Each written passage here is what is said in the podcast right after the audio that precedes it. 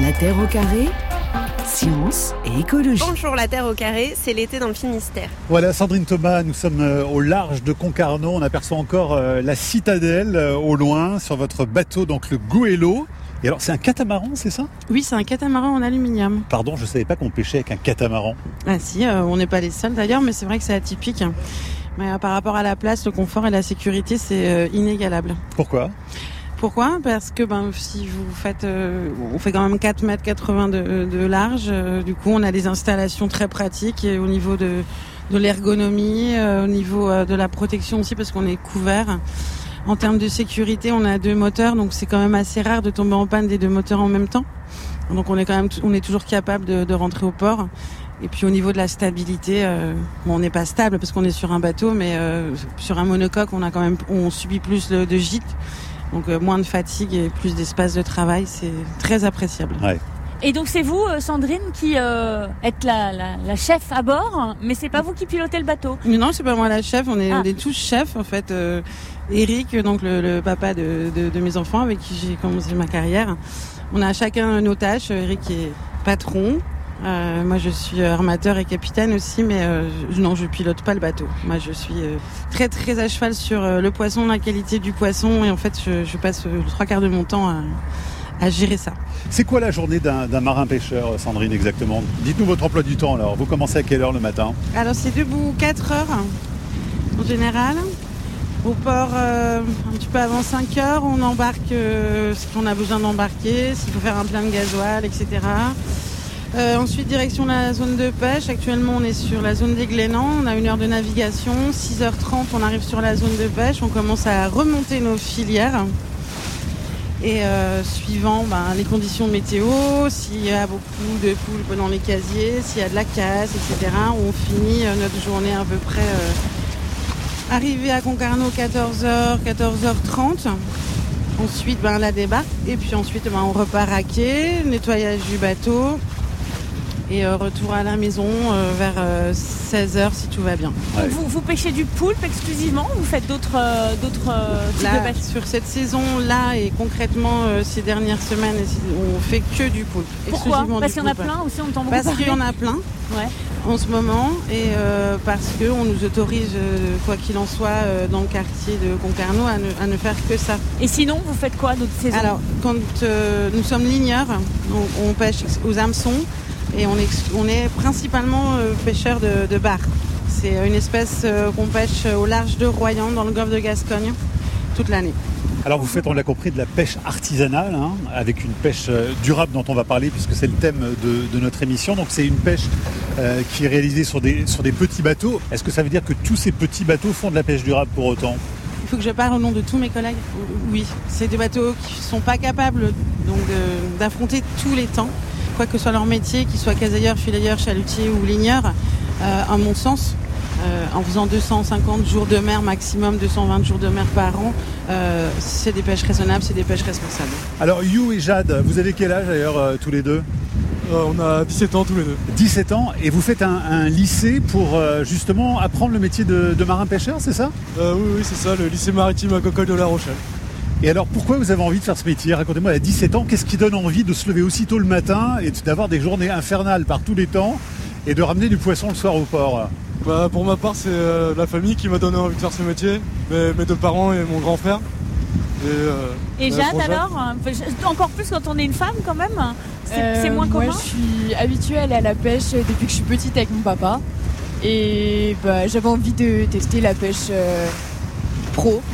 Et j'aime bien, donc je vais continuer. Ça fait combien de temps là que vous en faites du coup Euh, moi, c'est ma première année. Qu'est-ce que vous préférez et qu'est-ce que vous n'aimez pas trop Parce qu'il faut quand même pas faire non plus une carte postale du métier de marin-pêcheur, n'est-ce pas C'est un métier Euh, difficile. ce que j'aime le moins, c'est le mal de mer. Ouais. Ah Vous- oui, donc vous tu es l'avez marin-pêcheur là aussi Je l'ai eu.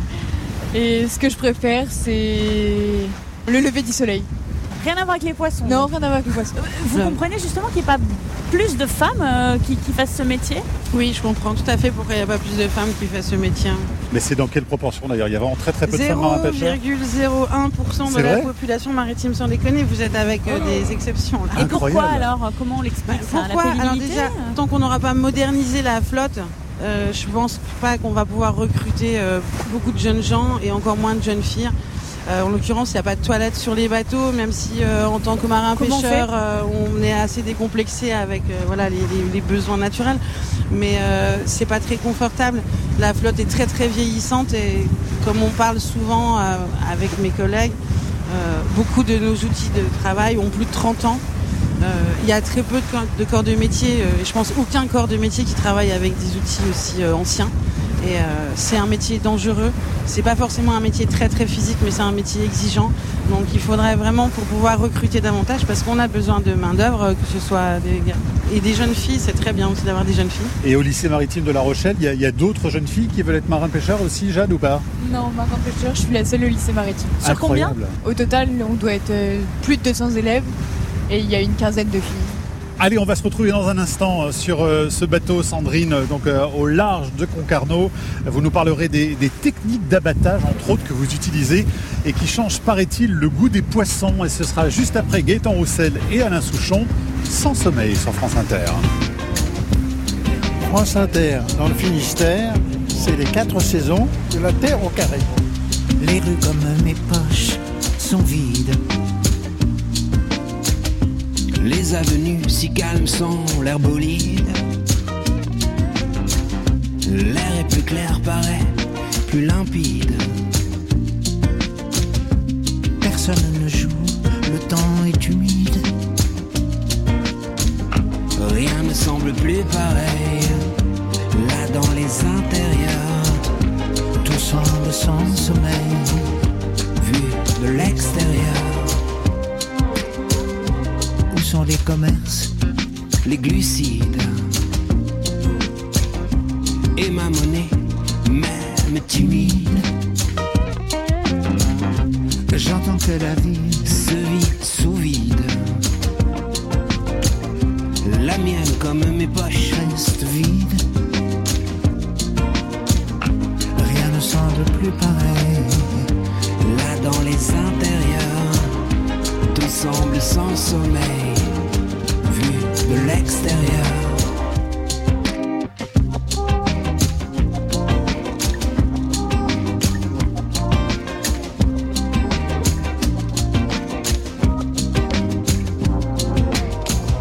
Rien ne vaut la vie, elle est splendide. Tant de sauver grâce à vous qui sortez courageux, solides.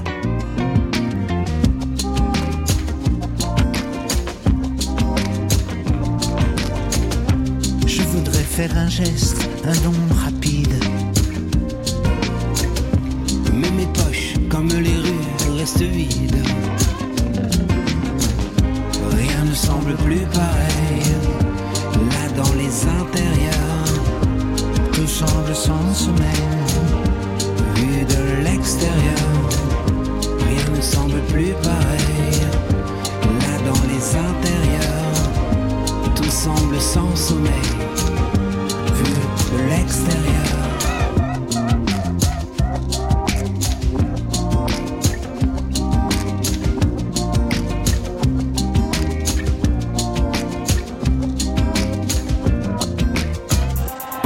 La Terre au carré sur France Inter.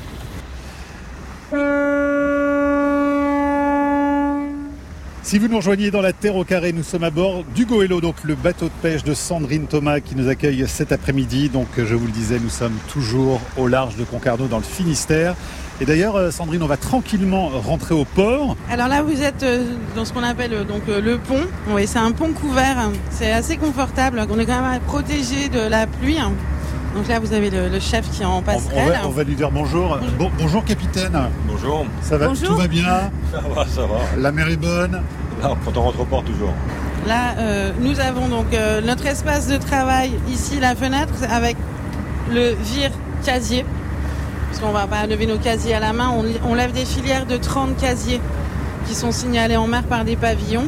Sur cette table, on va déposer les casiers. D'ailleurs, j'en ai d'avance. Là, je vous une les montre. immense table donc, qui va jusqu'au bout du bateau. Alors voilà, ça c'est spécialement équipé. On a équipé le, le bateau pour faire exclusivement ce métier des casiers. Quand on est aux lignes, on n'a pas du tout la même configuration. Donc voilà, les casiers, ils sont attachés grand, entre eux. C'est pas très grand un casier. Non, c'est pas très grand. Donc là, on appelle la goulotte.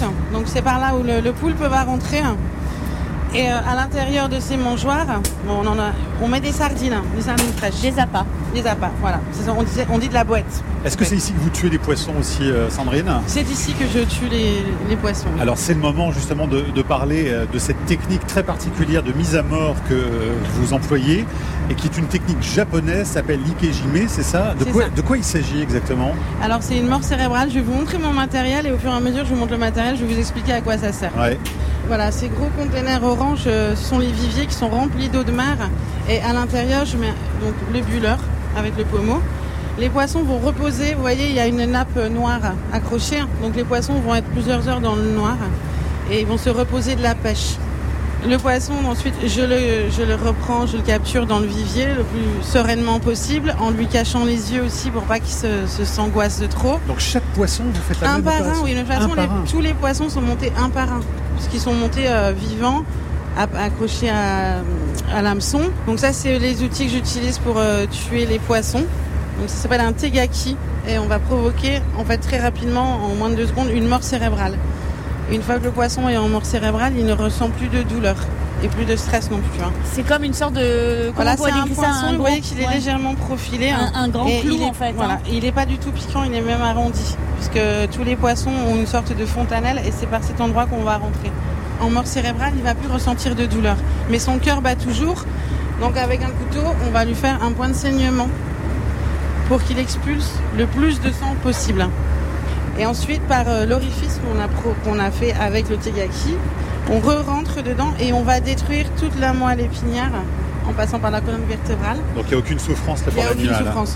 Bien pêcher et aussi tuer dignement l'animal, ben, prélever une vie, mais la prélever de façon respectueuse, sans le laisser agoniser, sans lui procurer davantage de souffrance. Parce que normalement, enfin en tout cas quand c'est pas cette technique, ça se passe comment en fait euh, Il y a d'autres, euh, voilà, le saignement tout simple euh, va aussi euh, abréger la souffrance du poisson. Le fait de le mettre dans un bac avec de l'eau glacée pour les anesthésier va aussi réduire un petit peu les souffrances. Mais euh, de manière générale, les poissons euh, meurent en, agonis- en agonisant. Mais alors Sandrine, cette, euh, cette technique, vous l'avez apprise où exactement Et qu'est-ce qu'en pensent les, les pêcheurs traditionnels de Concarneau ici qui probablement ne pratiquent pas ce truc-là, non? Oh, ça commence, ça commence. euh, moi, je l'ai appris. Moi, j'étais choquée par le fait de voir des, des poissons. moi, c'est particulièrement c'est les raies qui je voyais agoniser très très longtemps. Elles suis- agonisaient plus que d'autres, enfin plus Il y a des poissons qui ont des taux de survie très très importants. La, la sole met très longtemps à mourir, le congre met très longtemps à mourir. Et des poissons par contre sont beaucoup plus fragiles et dès qu'ils montent sur le pont, euh, ils sont déjà pratiquement tués de toute façon par, euh, par la technique de pêche. Mais il y a des poissons qui mettent très très longtemps. Et en termes de bien-être animal et en termes aussi de qualité de la chair, on n'est pas bien. Et euh, le- au Japon, c'est une technique ancestrale qui existe depuis des siècles. Ils pratiquent l'ikejime et c'est les maîtres incontestés de la qualité du poisson. Donc pour le goût du poisson, c'est extrêmement important et c'est très important pour les restaurateurs auxquels vous vendez aussi ces poissons parce qu'ils viennent les chercher pour cette raison-là? Oui, exactement. Ils viennent la chercher pour cette raison-là, parce qu'on peut les conserver davantage de temps. Le Et- poisson a un aspect et une qualité supérieure. Et sur le, la mise à mort là que vous nous décriviez à l'instant, euh, ça prend plus de temps, euh, ça demande plus de main d'œuvre. Enfin, pourquoi c'est pas plus répandu? C'est parce que c'est moins pratique? Alors il faut avoir le temps, il faut avoir la place, et puis il faut bien se mettre dans la tête, euh, et c'est pas forcément ce qu'il y a de plus répandu. 50% de la pêche, c'est pêcher, et 50% de la pêche, c'est conditionner le poisson. Donc l'ikijime, ça va être une étape supplémentaire, mais c'est vrai que de manière générale, avoir un très grand respect des captures, parce que voilà, c'est pour alimenter aussi les gens, parce que c'est aussi des vies qu'on prélève, et parce qu'on va en tirer voilà, une meilleure qualité. Jade, pour vous, euh, et, You aussi d'ailleurs, je vais vous le dire tous les deux, c'est important pour vous aussi cette notion de, de bien-être animal qu'on entend de plus en plus actuellement, y compris donc pour, les, pour les, le peuple marin? Bah oui, bien sûr, parce qu'après, bah, ça, ça apporte plus de qualité au poisson et c'est toujours embêtant de voir un poisson en train de souffrir et de le laisser mourir comme ça, quoi. C'est... Alors qu'on peut abréger ses souffrances, on, peut, on va dire. Jade Bah bien sûr, pour moi c'est important de respecter euh, le poisson qu'on pêche, mais la qualité pour le client, tout ça. Et puis même euh, pour l'environnement. La pêche durable, c'est l'avenir de notre métier. Et quand vous voyez se développer euh, d'énormes navires industriels euh, qui congèlent même directement euh, sur place pendant des jours en Atlantique Nord, etc., qu'est-ce que ça vous évoque, euh, vous qui euh, avez 17 ans? C'est pas le même métier, c'est pas la même pêche, c'est, c'est dangereux pour euh, le futur, pour l'environnement. Dans votre lycée d'ailleurs, vos profs vous parlent aujourd'hui des problématiques écologiques beaucoup? Euh, oui, oui, on a un cours fait pour ça, ça s'appelle euh, développement durable, où on apprend euh, bah, à respecter l'environnement, euh, pas bah, éviter la surpêche et bah, bien respecter les quotas et, Ouais. ce qu'il faut. Allez, on va continuer la discussion dans un instant puisqu'on va arriver euh, au port de Concarneau. Ça y est, on arrive et on va retrouver nos prochains invités qu'on devrait apercevoir dans pas longtemps et qui nous attendent. Voilà, le temps de débarquer les casiers de poulpe et on va pouvoir continuer notre discussion autour de la pêche durable. On vous laisse écouter un petit peu le ronron du bateau, comme ça vous imaginez, vous êtes avec nous euh, dans le port de Concarneau.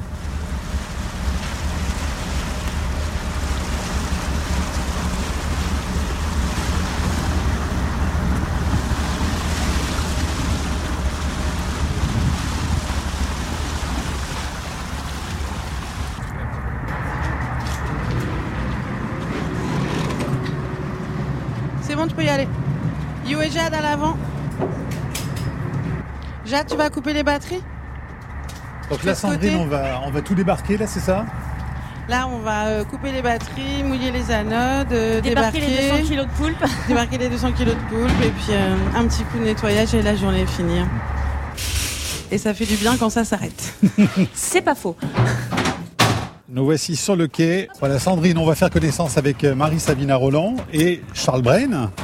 Oui, je connais très bien Charles. qui nous attendent ici.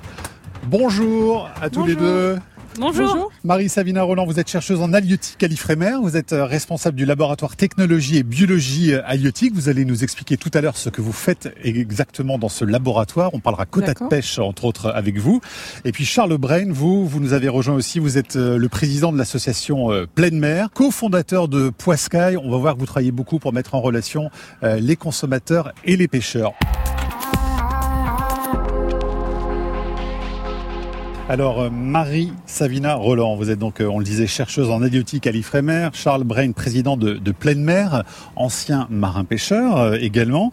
Marie Savina Roland, chaque année, le, Conseil scientifique, technique et économique des pêches dresse à la demande de la Commission européenne un état des lieux de la santé des populations de poissons en Europe. Le bilan 2022 donc a été publié. Qu'est-ce qui nous dit du stock des poissons exactement en Europe? Et puis on parlera spécifiquement de la Bretagne. Comment ça va finalement? Alors, on a plutôt tendance à faire des progrès, en particulier en Atlantique Nord-Est. En Méditerranée, ça reste encore un petit peu euh, compliqué. Pour vous donner une idée, donc en 2000, euh, il y avait 15% à peu près des volumes pêchés qui étaient euh, pêchés euh, en remplissant des objectifs de durabilité. On en est maintenant plutôt à 56%. Donc c'est pas mal, ouais. Donc c'est pas mal, c'est pas encore parfait, c'est loin d'être parfait même, mais on est dans une certaine euh, dynamique de progression. Qu'est-ce qui explique ces bons résultats alors? C'est le fait qu'on tienne euh, beaucoup plus compte des avis scientifiques dans l'établissement des quotas et qu'il y ait un travail de concertation et de travail ensemble qui s'est mis en place à la fois à l'échelle européenne et à l'échelle nationale entre justement les professionnels de la pêche, les scientifiques et, les- et la gouvernance. Sauf que l'objectif de 100% pêche durable pour 2020 n'a pas été atteint, donc on n'y est pas encore On n'y est finalement. pas Il y a encore. des améliorations, mais on n'est pas dans les objectifs qui étaient fixés. Hein. Non. Sandrine Le- moi j'ai un doute quand même, c'est sur les espèces qu'on suit. Parce que, étant donné que tous les stocks ne sont pas suivis, c'est quand même une partie de, de la bonne santé de l'océan qui est étudiée, mais pas dans sa globalité. Je ne sais pas si vous êtes d'accord avec moi. Bah, en fait, les pourcentages que je viens de donner tiennent compte du fait, c'est bien euh, 15%, et, et puis ensuite 56% des volumes pêchés qui atteignent ces objectifs. Les 100%, effectivement, comprennent des, des, des populations de poissons qui ne sont pas suivies. Donc, tant qu'on les suit pas, on peut pas attendre le 100% de toute façon. De quelles espèces on parle là concrètement pour qu'on se rende quand même un peu compte? Bah alors si on si on regarde ce qui se passe en Bretagne par exemple, donc il y a, y a les, les principales espèces qui sont débarquées pas très loin de Bretagne, elles, c'est- elles viennent de la mer Celtique par exemple, donc la, le, la morue, le merlan, les gleufins. Ici il y a beaucoup de langoustines, plus près des plus près des côtes, du bar. Alors sur ces espèces-là, donc il y en a un certain nombre qui se portent plutôt pas mal du tout. Donc là justement le, merlu, la baudroie, le bar euh, du golfe de Gascogne, la coquille Saint-Jacques, la, la langoustine se porte correctement aussi. Il y a des espèces qui sont des populations pardon qui sont plus sur des dynamiques de récupération. Euh, par exemple, le bar qui est pêché plutôt côté Manche et mer Celtique. Il y a et il y a des populations qui se portent plus mal. Donc par exemple, le stock de, sol de golfe de Gascogne qu'on pêche ici aussi est, est, est considéré surpêché. Le stock de morue de Celtique aussi est, est dans un état. euh, Et ça, c'est difficile, hein, ce qu'on disait à l'instant, là, pour s'y retrouver, parce qu'ils mettent pas forcément les zones précises. Quand on achète du poisson, il y a écrit souvent Atlantique Nord-Est, euh, Atlantique Nord. Euh, Alors, il y a donc on sait pas quelle morue maintenant, on... mais c'est très grande échelle, euh, indéniablement. ouais. Charles Bren, comment ça s'évalue justement un stock de poissons Alors précisément, comment ça se calcule? Alors, alors en fait, on peut pas mettre des plongeurs pour compter les poissons ça, Personne ouais. ne sait faire ça encore. Donc en fait, c'est des statistiques notamment sur deux choses, sur l'effort de pêche, donc les moyens qui sont mis en mer pour capturer telle espèce, et après sur les statistiques de débarquement, c'est-à-dire que les poissons qui sont pêchés euh, sont mesurés et estimés, et en fonction de ça, la relation entre l'effort de pêche, donc les moyens qu'on met pour les pêcher, et le nombre de poissons et la taille de poissons. Mais c'est vraiment ça. Et après, il y a aussi des évaluations sur les bateaux. Donc il y a notamment des observateurs de l'Ifremer qui vont embarquer sur les bateaux de pêche pour justement euh, sur un trait de chalut ou sur un ce que vous avez vu euh, avec Sandrine sur sur toute une journée de filet ou de casier, bah, euh, mesurer, estimer et pareil faire des statistiques pour essayer de d'évaluer ce- ce- ce- cette population au regard de l'effort qu'on qu'on y met pour le pêcher. Et alors, qu'est-ce que ça change par rapport à la pêche, justement, euh, quand on est un pêcheur, Sandrine, par rapport euh, à l'état des lieux de- des poissons aujourd'hui dans les mers bretonnes, par exemple? Est-ce que ça vous oblige à ne pas pêcher certains poissons? Est-ce que vous allez plus vers d'autres espèces? Ah oui, oui, c'est ça. car de toute façon, le, le stock en lui-même, bon, la ressource en, en elle-même, nous oblige euh, à être plus ou moins polyvalent. Ce qui bride notre polyvalence, c'est euh, les autorisations de pêche. Parce que certainement que beaucoup de petits navires seraient capables de se diversifier et de pas rester en monopêche, parce que c'est extrêmement dangereux de rester en monopêche. Et on voit que les stocks qui sont en train de s'effondrer actuellement sont des stocks qui ont été surexploités par des bateaux qui faisaient ça 12 mois de l'année. C'est quoi les stocks qui s'effondrent alors? Ben, On vient de parler du, de la sole. C'est le bar, la sole, euh, le cabillaud. Euh, c'est des espèces, c'est les trois espèces en fait qu'on veut consommer en France. C'est-à-dire qu'il faudrait là aujourd'hui ne plus consommer euh, ni de sol, ni de bar, ni de ni de Alors, cabillaud. euh, On va peut-être pas être aussi extrémiste parce que je suis désolée, mais il y a quand même beaucoup de familles d'armement qui vivent de ça, donc faut quand même leur donner leur, leur donner un petit peu le temps de s'en remettre. Euh, il peut avoir une transition. En effet, euh, donc pêcher moins, valoriser mieux par des techniques, euh, par exemple d'abattage, euh, comme on a vu tout à l'heure, euh, diversifier aussi, euh, se tourner vers des poissons qui sont moins connus. Et en fait, avec cette demande des consommateurs, de consommateurs responsables, eh bien, on va pouvoir faire aussi une pêche plus responsable. Charles Bren, vous justement, euh, vous euh, travaillez aussi à mettre en valeur des, des espèces moins connues, comme vient de dire Sandrine Thomas. C'est quelles espèces, par exemple? Bah, il faut, faut bien comprendre que sur les petits bateaux, comme a dit Sandrine, la polyvalence c'est clairement l'arme de la survie. Il faut pouvoir avoir plusieurs techniques et cibler plusieurs espèces. Et donc on a parlé des espèces surpêchées, donc c'est des espèces souvent qui sont sous quota. Il y a plein d'espèces qui sont pas suivies ou pas sous quota, qui généralement sont considérées comme en meilleur euh, état. C'est pour ça qu'elles sont pas encore euh, contraintes euh, en termes de volume. Et donc en gros, l'idée, moi c'était mon cas quand j'étais à la pêche, c'était d'aller vers ces espèces-là. Donc c'est aller pêcher du taco, du mulet, du chinchard, de la vieille, des poissons qui ont souvent mauvaise presse sur la la côte. vieille? La vieille, c'est un, un poisson de roche. Euh, c'est le mérou breton. On appelle ça, c'est un peu une petite tête de mérou. C'est hyper joli, ça a plein de couleurs. Enfin, nos grands-mères sur le littoral breton en consommaient, mais euh, il y a une génération qui s'est dit non, ça c'est du poisson qu'on met dans les casiers. C'est bon pour aller pêcher le homard ou pêcher le crabe. Par contre, ça n'a rien à faire dans nos assiettes. Alors que c'est un poisson sublime. Le chinchard aussi. Euh, les Français et les Bretons l'ont boudé très longtemps. Euh, alors que pour les Japonais qui ont euh, deux ou trois millénaires d'avance sur nous en termes d'aspect cuisine de poisson, le mettent dans les espèces phares. Donc tous ces poissons-là sont aujourd'hui s- pas, surpêchés. Le chinchard, il est suivi, mais il, va encore bien.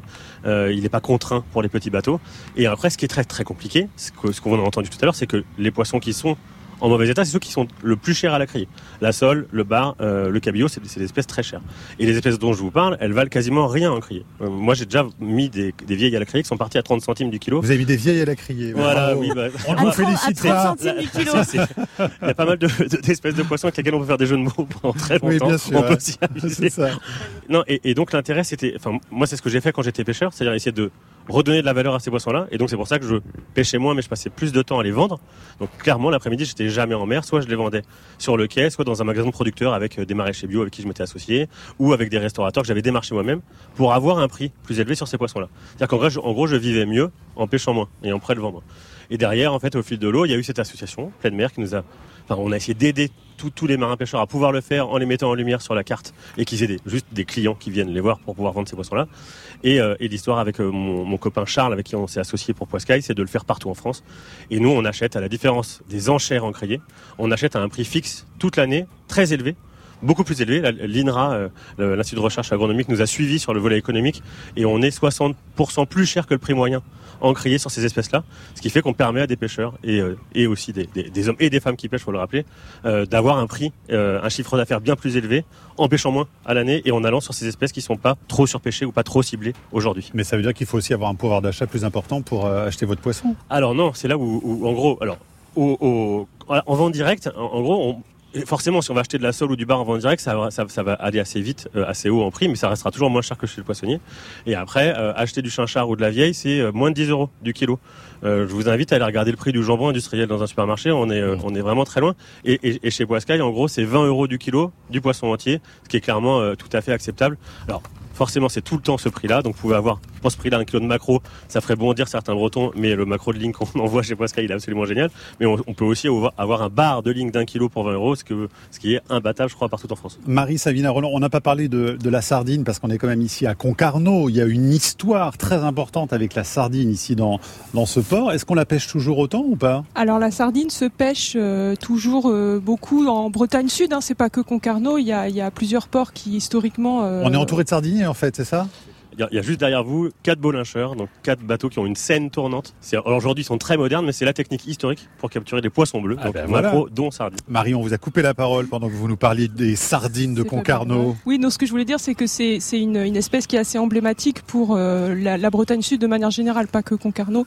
Il y a pas mal de ports qui pêchent euh, sur ce, sur, historiquement sur, ces, sur cette espèce. C'est un stock qui est assez compliqué à évaluer.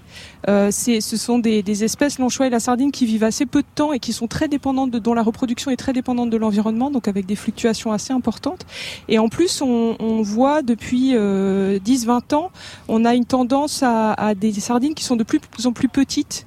Euh, ça a été le cas en Méditerranée, maintenant c'est aussi le cas dans le golfe de Gascogne et on, a encore du mal à comprendre ce qui se passe exactement, mais euh, ça semble être un problème d'alimentation en fait, qui serait lié au changement global.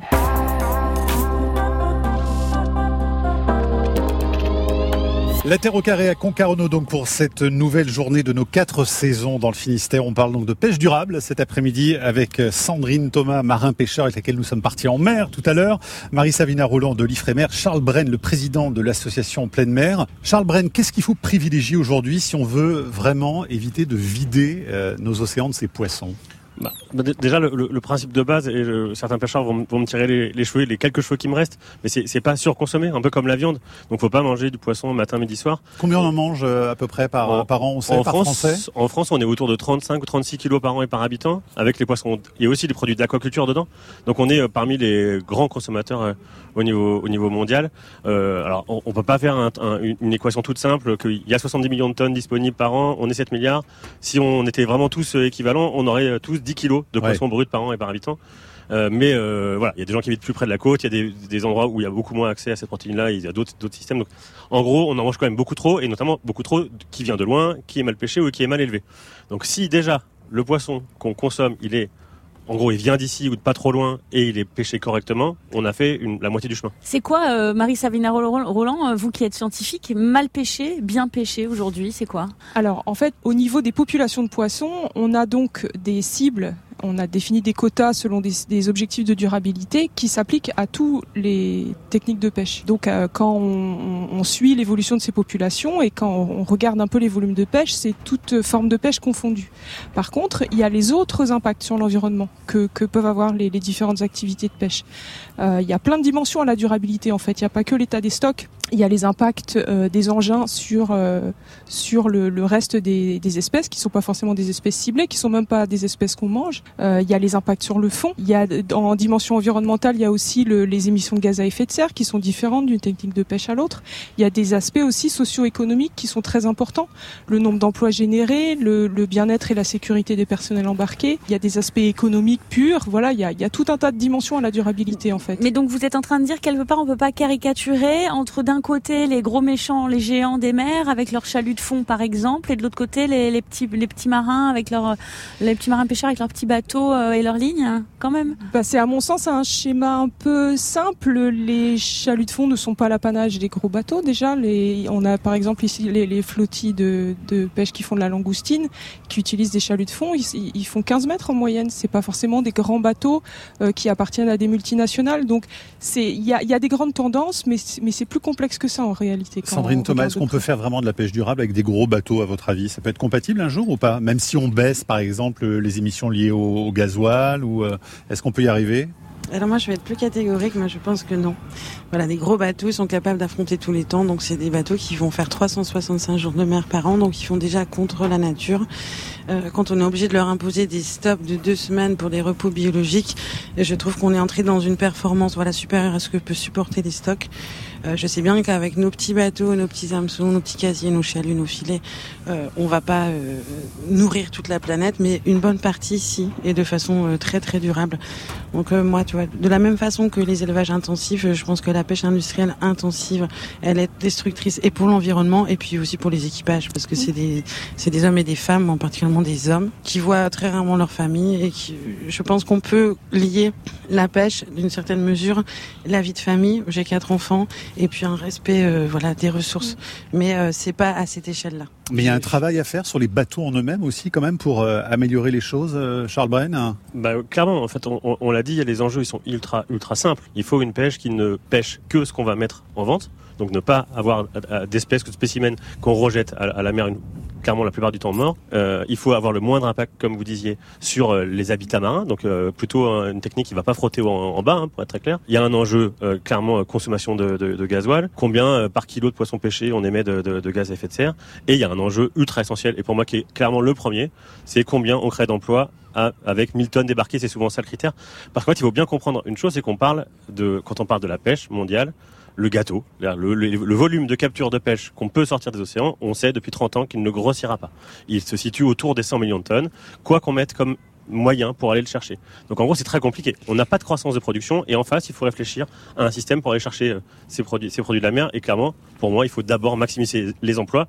Et ça tombe bien, c'est en valorisant et en pêchant correctement. Sandrine Thomas, on, on, rejette beaucoup de poissons en mer ou pas? Quand on parle de la pêche artisanale et de la, de la petite pêche, euh, c'est moindre. Ça représente quoi, par exemple, sur une sortie pour vous? Vous arrivez à l'évaluer ou pas? Si je vais pêcher le bar, je suis à 99% de bar et, et, les juvéniles, je suis capable de les relâcher. Notre notre objet, bon, les ligneurs de manière générale, notre rejet et nos captures accidentelles, elles sont proches de zéro. Et les gros chaluts, par exemple, est-ce qu'on sait euh, quel pourcentage ah oui, de poissons on, rejetés on, en mer On le sait, oui, oui. Sur les dernières, euh, c'est énorme. C'est énorme. Il peut y avoir tellement de tonnes de rejetés en une seule nuit. C'est l'équivalent de la pêche d'un petit bateau à l'année. Sandrine Thomas, vous évoquiez rapidement tout à l'heure l'autre grand problème aussi ici en Bretagne, celui de l'élevage intensif. Eh bien, c'est l'objet justement euh, du reportage aujourd'hui d'Anaël Verzo qui, comme tous les jours, part sur le front des luttes dans le Finistère. Elle est aujourd'hui à Plouénour-Lanverne, près de Pont-l'Abbé, avec euh, des militants, on va le voir, qui luttent contre les fermes-usines. Françoise, on est, on est juste à côté de chez vous. Votre maison est là, sur le chemin juste derrière. Oui. Et juste à la sortie du chemin, on voit oula, un immense bâtiment euh, tout en longueur, un peu caché euh, de la route. Ben, en fait, euh, c'est donc une, une porcherie. Plein de porcs euh, à l'engraissement là. Et puis. Il y en a combien, vous savez? Il y a une production environ de 10 000 sur l'année. Sur site, ils sont quelques milliers. Euh, et c'est déjà une première extension en fait d'une porcherie déjà existante euh, qui était euh, présente quand j'ai acheté et qui ne me posait pas problème euh, dans sa taille euh, de départ quoi.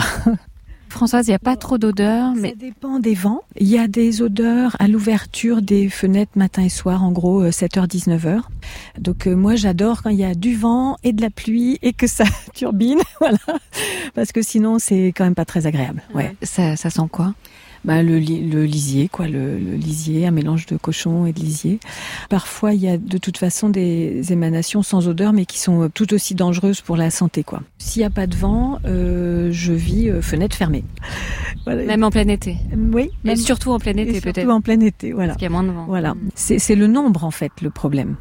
Alors sur la deuxième extension, on a gagné. Ah, d'accord. Ah, vous avez gagné, c'est-à-dire qu'elle devait être encore plus grande que ça. Il devait y avoir un, bâtiment encore euh, au moins aussi grand que celui-ci, euh, euh, ben, en bord de route là, pour une production doublée en fait. Vous êtes allé en procédure judiciaire? Vous avez manifesté? Qu'est-ce que vous avez fait? Alors on a, oui, on a euh, essayé de faire des conférences avec des personnes euh, très au courant euh, sur l'agroécologie. on a fait des marches, mais finalement on, on, a fini par attaquer le permis de construire. Vous avez été soutenu par des associations? Ah bah oui, heureusement hein, que les, les amis étaient là, parce que c'est, ça peut être assez minant comme combat. En face, c'est du lourd, quoi trois procédures quand même. C'est un combat de longue haleine, mais comme quoi des fois, euh, faut pas perdre espoir quand même. Mais comme il a plusieurs sites, euh, je crois bien, j'ai su depuis qu'en en fait, il avait pu obtenir euh, une extension sur une autre commune dans le coin. J'en ai pleuré parce qu'en fait, l'idée c'était pas euh, d'interdire ça parce que c'est devant chez moi, mais parce que c'est une pollution de plus pour les bassins versants, quoi. Donc, au, au, bout du compte le nombre total de cochons a quand même été augmenté. Jean, euh, vous mobilisez contre ces énormes fermes, comme vous dites, les fermes-usines de cochons. Il y a tant de cochons ici, euh, tant d'élevage de cochons? Ce que l'on dit, nous, sans arrêt avec les rivières de Bretagne, c'est qu'il euh, y a trop d'animaux élevés sur le territoire de la Bretagne. C'est 58% du cochon français qui est élevé ici en Bretagne. Oui. Et donc il y a un déséquilibre de ce point de vue-là, déjà. Pour la Bretagne entière, il y a 6000 exploitations. Alors autour de la baie, à l'année, il y a 800 000 cochons qui sont élevés. Le bassin versant de la baie de René, je crois que ça fait 50 000 habitants. Ah, donc il y a beaucoup plus de cochons que d'habitants. 16 euh, fois plus. Mais il se trouve que ces 800 000 cochons, ça veut dire euh, tout autant de milliers de tonnes de lisier qui sont épandus sur les champs et donc tout autant d'azote qui arrive à la mer, qui crée le phénomène des algues vertes. J'arrive euh, à la ferme Ganga, vente bio à la ferme. Bonjour. Vous allez bien? Ça va et vous? Ouais. Enchanté. Christian Asquette. Alors, euh, on sait ce qu'on fait, on sait ce qu'on fait. Hein. Moi-même, j'ai fait des choses euh, euh, il y, a, y, a, 40 ans. Aujourd'hui, ça, ça, me paraît, ça, quelqu'un ferait la même chose. Je, j'irais directement lui, lui, coller une engueulade. Quoi. Désherber des, des cours d'eau avec des, des, du Roundup et compagnie. J'ai fait ça, moi. Je, je suis pas un agriculteur différent des autres. Hein, faut, faut pas croire. Hein. Et euh, les éleveurs euh, bretons ont été conduits à ces systèmes-là. Je pense que ils en sont plus victimes que coupables, hein, puisque euh, par manque de lucidité, il y a un certain nombre de, de structures qui ont des intérêts économiques qui poussent à la, à la mise en place de ce qu'on appelle de ferme usine. Parler de la, des représentants, notamment des coopératives, quoi. Mais qui ces gens-là défendent leurs propres intérêts, et leurs intérêts ne sont pas les intérêts des agriculteurs. Reportage signé Annel Verzo à Ploynour, Lanverne, près de Pont-l'Abbé. Demain, on ira à Douarnenez pour parler du fléau des algues vertes. Est-ce que les, les, problèmes, Charles Bren, engendrés par les élevages intensifs rejoignent beaucoup ceux de la pêche industrielle Il n'y a pas de frontière hein, entre la terre et la mer. Donc, euh, on a parlé tout à l'heure euh, des espèces surpêchées, mais il y a un enjeu qu'on n'a pas évoqué, c'est ce qu'on appelle le recrutement. C'est le, nombre de, de, nouveaux entrants, de nouvelles générations, on va dire, pour la sole ou le bar. Et ils ont besoin, en fait, de, nourricerie. Donc, c'est des zones qui sont proches de la côte, de bonne qualité, avec euh, une qualité de l'eau correcte et, euh, et euh, à manger. Donc en gros, euh, un phyto et un zooplancton qui se développent de manière, de manière naturellement propre. Aujourd'hui, clairement, on chamboule tout et avec l'agriculture intensive et nos rejets de pollution et on sait forcément que ça a un impact sur l'avenir de, de nos stocks. Marie Savina Roland, sur le fond des, solutions dans votre laboratoire, vous travaillez aussi beaucoup sur les, engins du futur, on dit comme ça, les chalutiers du, futur qui vont peut-être faire plus attention au fond marin? Alors oui, il y a, beaucoup de travail qui est réalisé effectivement euh, principalement sur les chaluts de fond. Donc il y a plusieurs pistes de progrès sur l'engin lui-même. Il y a le fait de réussir à améliorer sa sélectivité, donc en permettant aux individus qui sont sous la taille minimale de capture ou les espèces qui n'étaient pas ciblées de s'échapper. Donc euh, il y a pas mal d'études empiriques qui ont été faites sur le fait d'ajouter des panneaux avec des mailles de formes différentes ou de tailles différentes, des grilles, des cylindres, enfin tout un tas de dispositifs euh, qui permettent d'améliorer l'échappement des, espèces et des tailles qui sont non ciblées. Euh, on a aussi maintenant des approches qui sont euh, plus en amont, avec notamment le, recours à la science du comportement, donc l'éthologie, qui nous permet en amont de comprendre un peu le, comportement de l'espèce en interaction avec l'engin pour réussir à comprendre exactement ce qui se passe. On utilise beaucoup de la vidéo qui est déployée dans les engins de pêche, de voir si les individus les plus susceptibles de s'échapper, c'est ceux qui sont plutôt, euh, qui nagent plutôt dans le bas ou dans le haut de l'engin. euh, si euh, ils peuvent être réactifs à certains stimuli, de la lumière ou des couleurs ou des choses comme ça. On a aussi maintenant des, des projets plus récents qui couplent justement cette observation vidéo avec de l'intelligence artificielle pour reconnaître en temps réel ce qui est dans un engin de pêche et pouvoir actionner des mécanismes qui ouvrent complètement l'engin en fait quand, quand on n'a pas les bonnes espèces ou qu'on n'a pas les, les, les, bonnes tailles euh, dans, dans, les engins. Vous êtes prête à utiliser ce genre d'engin, euh, Sandrine, plus tard ou pas? Là, je suis fascinée. je vous vois, c'est pour ça que je vous pose la question. Tout à fait, oui, oui pourquoi pas? J'aimerais beaucoup de toute façon que ça se développe et pour, et pour ma génération et pour la génération future. Eh bien, vous allez pouvoir aller méditer ça puisqu'il est presque 15 heures. C'est le moment euh, où le marin pêcheur va rentrer chez lui quand même et se ça. reposer un peu oui. hein, avant de repartir demain matin. Sa, sa, deuxième vie en fait. C'est ça, avec famille et ses petits-enfants, hein, on l'a compris euh, tout à l'heure. Merci infiniment en tout cas à tous les trois de nous avoir euh, rejoints, accompagnés ici donc euh, au port de Concarneau. La Terre au carré est un podcast France Inter.